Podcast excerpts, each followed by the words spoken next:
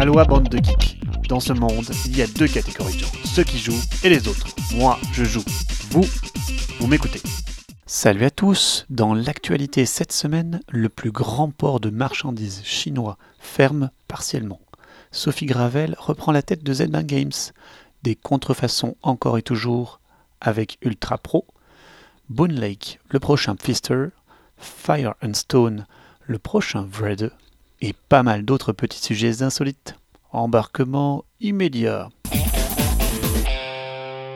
La dernière nouvelle qui vient de tomber, c'est la fermeture partielle pour cause de résurgence de Covid de l'un des trois plus grands ports de marchandises mondiaux en Chine. La crise d'approvisionnement de produits depuis l'Asie n'est pas prête de s'arrêter et les retards des livraisons de jeux tout autant. Amis éditeurs, produisez ailleurs, plus près, plus local, je n'aurai de cesse que de le rabâcher, le risque devient inconsidéré.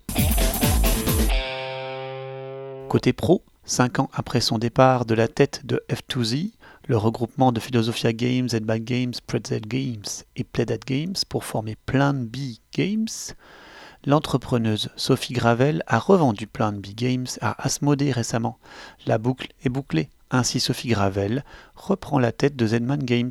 Rien de bien étonnant dans cette nomination. Asmodée lui avait laissé le champ libre pour développer Plan B, un beau succès une nouvelle fois, et Asmodée a repris les rênes pour lui confier le nouveau souffle de Zedman Games, en peine de convaincre sur la scène ludique internationale. Dernier jeu en date de l'éditeur, Cryo, le jeu de placement d'ouvriers pour joueurs avertis, qui a vu un marketing différent pour tenter de s'adapter à la concurrence si rude avec le monde participatif. Beaucoup de nouveaux défis en perspective. Pas une semaine ne se passe sans qu'on ne parle de contrefaçon. C'est au tour de Ultra Pro de tirer la sonnette d'alarme. En effet, vous n'êtes pas sans savoir la pénurie terrible de plastique ces temps-ci due principalement à la demande immense en plastique pour la fabrication de couvre-visages chirurgicaux.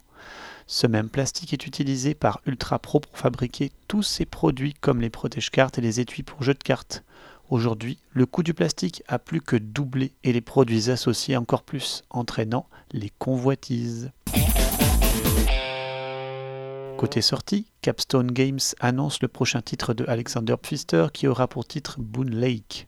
Pour suivre Cloud Age dans son thème de science-fiction post-apocalyptique, Boone Lake nous place dans un univers onirique où une civilisation future vient s'installer et cultiver, élever du bétail sur les côtes du lac Boone Lake, anciennement abandonné par les humains.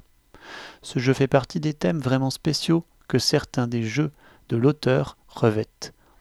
On pense notamment à Blackout Hong Kong. Ces titres n'ont pas fait le buzz des thèmes classiques comme Great Western Trail ou Maracaibo. Qu'en sera-t-il de celui-ci? Lorsque le papa de Carcassonne sort un nouveau jeu chez Pegasus Spiele, il est de bon ton de s'y pencher. Fire and Stone de Klaus Jürgen Frede. Nous sommes dans le thème de l'âge de pierre et le jeu figure les pérégrinations des premiers hommes pour y survivre. Il vous faudra découvrir de nouveaux territoires, puis récolter les fruits de vos découvertes et enfin établir de nouveaux campements pour faire prospérer votre petite tribu des cavernes. Les règles sont d'ores et déjà disponibles en anglais et en allemand, et la sortie prévue pour Essen. Côté lecture, ne ratez pas le dernier article de Jamie Stegmeyer. Si ces articles sont toujours intéressants, il faut savoir garder la tête froide quant à sa position d'éditeur. Cette fois-ci, il s'attaque au sujet controversé, voire tabou, de la rétribution de la presse ludique, et plus particulièrement de la rétribution pour une demande de contenu peignant un tableau positif et engageant d'un jeu, quelle que soit la vie de la personne. Si ceci est éthiquement inacceptable, il est assez évident que la pratique existe. Jamie revient sur différentes manières que la presse ludique a de se rémunérer par du contenu relativement objectif, puis il s'attaque au sujet.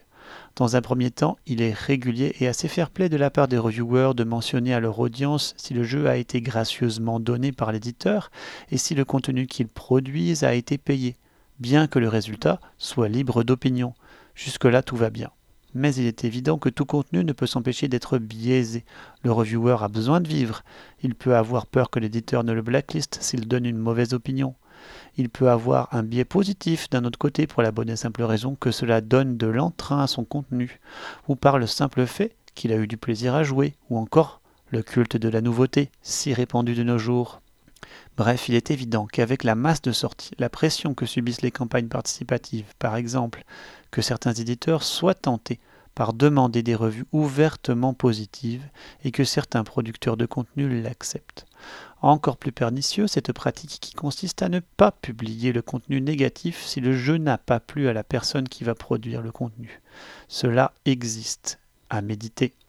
Personnellement, je ne réalise plus de critiques pour beaucoup de ces raisons parce que mon opinion pourrait déplaire. Et en tant qu'acheteur, je prends les éloges avec des pincettes et les commentaires négatifs souvent à cœur. Et vous? Comment faites-vous pour tirer le vrai du trop beau pour être vrai? Côté insolite et création à la fois, vous cherchez des visages en réalisant vos derniers protos? Des visages qui n'ont pas besoin de copyright? Ce site, qui cache un bel algorithme de traitement d'image, vous propose de générer un visage qui n'existe pas mais parfaitement réaliste. Ni plus, ni moins, impressionnant. This.